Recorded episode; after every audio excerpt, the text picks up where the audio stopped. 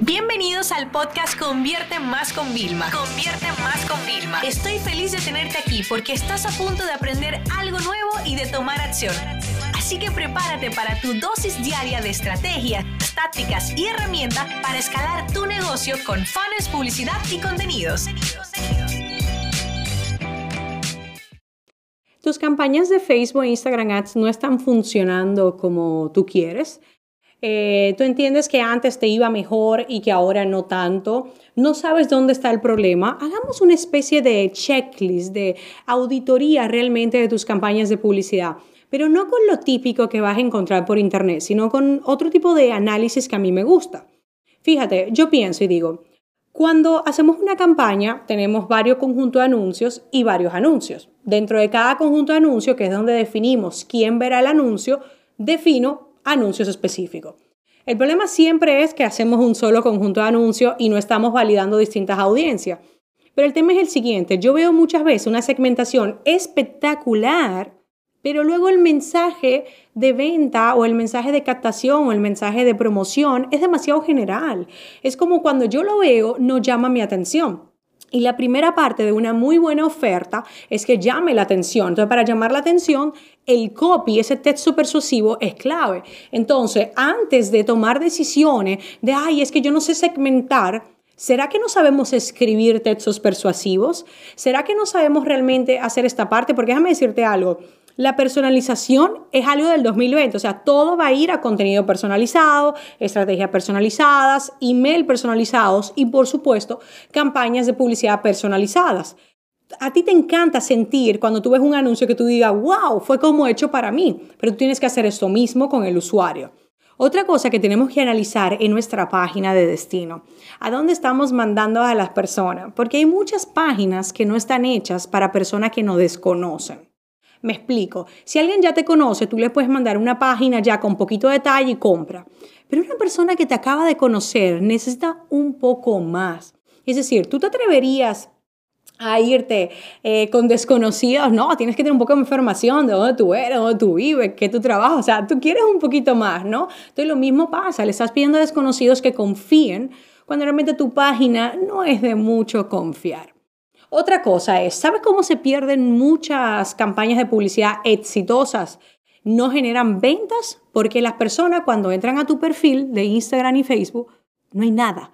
O sea, el último contenido que publicaste fue hace meses, no tienes historias activas, o sea, apenas nadie, nadie te comenta, o sea, tu cuenta es súper fea.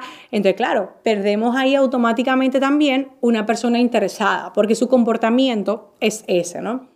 Otra cosa es el tema de la frecuencia.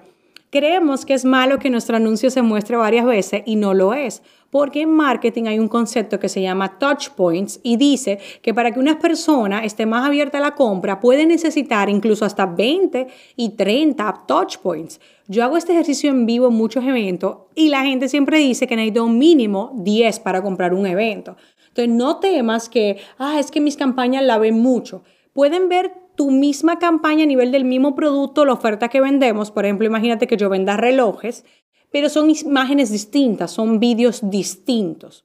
Y otra cosa importantísima es que dices que tu campaña no funciona, pero tú estás escalando, porque hay muchas técnicas para escalar, duplicando la campaña, aumentando presupuesto, cambiando, eh, segmentando una campaña ahora solo para hombres, otra para mujeres, o sea, tenemos muchas técnicas, pero el problema es que no podemos dejar toda la, todos los huevos en una misma cesta. Entonces, cuando mantenemos, hacemos todos los cambios en una sola campaña, en un solo conjunto y no estamos escalando, vamos a estar siempre limitados. Y va a llegar un momento en que esa campaña se va a quemar, o sea, va a dejar de, de funcionar directamente, ¿no?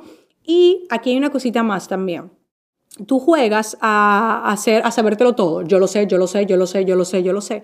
O juegas a creer que solamente tienes que tener, esta es la única imagen y este es el único texto. Hay una parte de creatividades dinámicas que yo lo recomiendo mucho en Facebook e Instagram porque nos permite subir una imagen, un vídeo, un par de títulos, un par de textos y Facebook nos hace combinaciones. Necesitamos cada vez más poder entrar en este tipo de dinámicas porque esto es lo que realmente nos va a permitir que Facebook utilice su inteligencia artificial para darnos como las mejores opciones para nosotros, ¿no? Y después de que todo eso, ojo, todo eso ya no te todavía, tú dices, Vilma, todavía podría mejorar. Ahí es cuando tocamos lo que es la segmentación, ¿ok? Tenemos segmentación por intereses, tenemos segmentación de, por ejemplo, las personas que han visto tus vídeos, personas que te envían mensajes privados, personas que hacen me gusta en tus contenidos. Y luego tenemos lo que son los públicos similares. Oye, Facebook, a mí mucha gente me manda mensaje privado.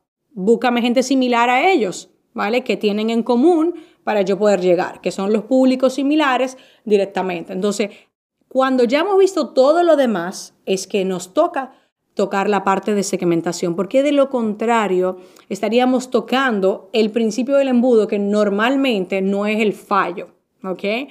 Normalmente el fallo es nuestra página de destino, nuestra pasarela de pago, nuestro call center y no realmente el proceso de las campañas de publicidad.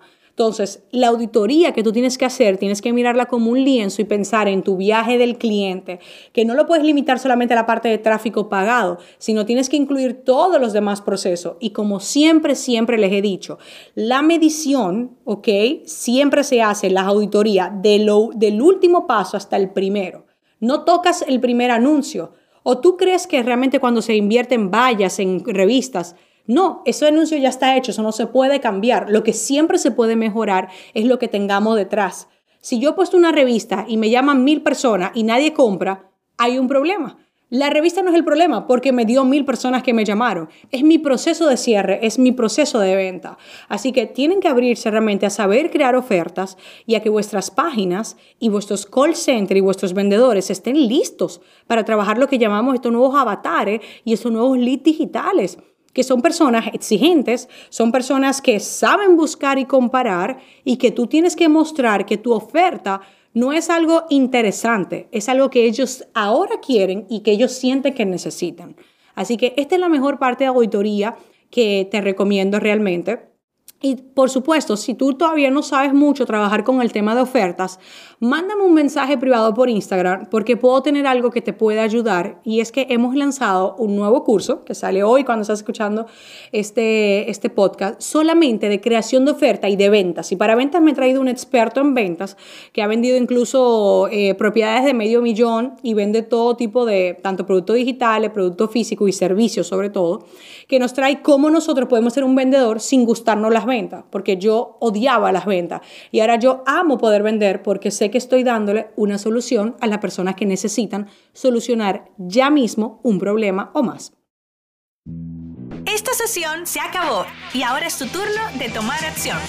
No te olvides suscribirte para recibir el mejor contenido diario de marketing, publicidad y ventas online.